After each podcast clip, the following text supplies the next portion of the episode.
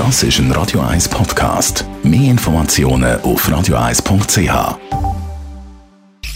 Die Sprechstunde auf Radio 1. Ein sehr wichtiges Vitamin spielt heute in der Sprechstunde die Hauptrolle, nämlich B12. Dr. Merlin Guggenheim, was ist das genau für ein Vitamin? Vitamin B12 gehört zum sogenannten B-Komplex, wo ganz viele verschiedene Funktionen hat per se. Also da gibt es wirklich das Vitamin sage jetzt B1 bis B irgendetwas. Und B12 spezifisch hat ganz wichtige Funktionen in äh, Bezug auf Blutbildung und zum Teil auch ein bisschen, was die Bildung und Reifung von unserer Erbsubstanz, der DNA betrifft und äh, aufs Nervensystem. Und wie viel B12 braucht man?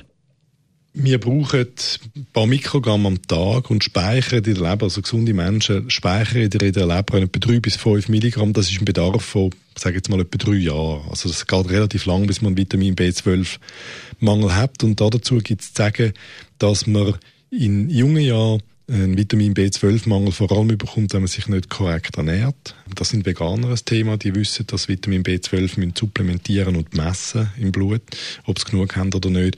Und im Alter ist, ist es eine Resorptionsfrage. Das heißt, es wird, wird immer schwieriger, bei genügender Zufuhr von Vitamin B12-haltigen Lebensmitteln das über den Magen-Darm-Trakt aufzunehmen. Und wie äußert sich das, wenn man jetzt zu wenig hat?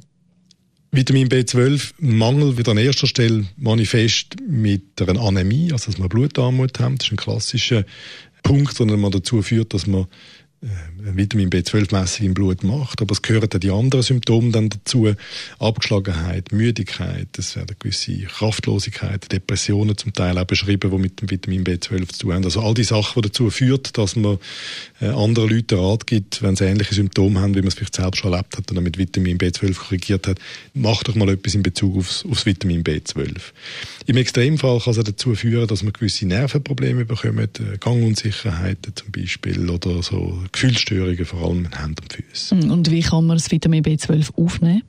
Wenn man es über die Nahrung aufnehmen will, dann vor allem über tierische Produkte, also Fleisch- und Milchprodukte und ansonsten als Supplement. Der Dr. Merle Guggenheim. Immer gehst am Montag und Mittwoch nach der 10 bei Radio 1 gibt es auch. Das ist ein Radio 1 Podcast. Mehr Informationen auf radio1.ch.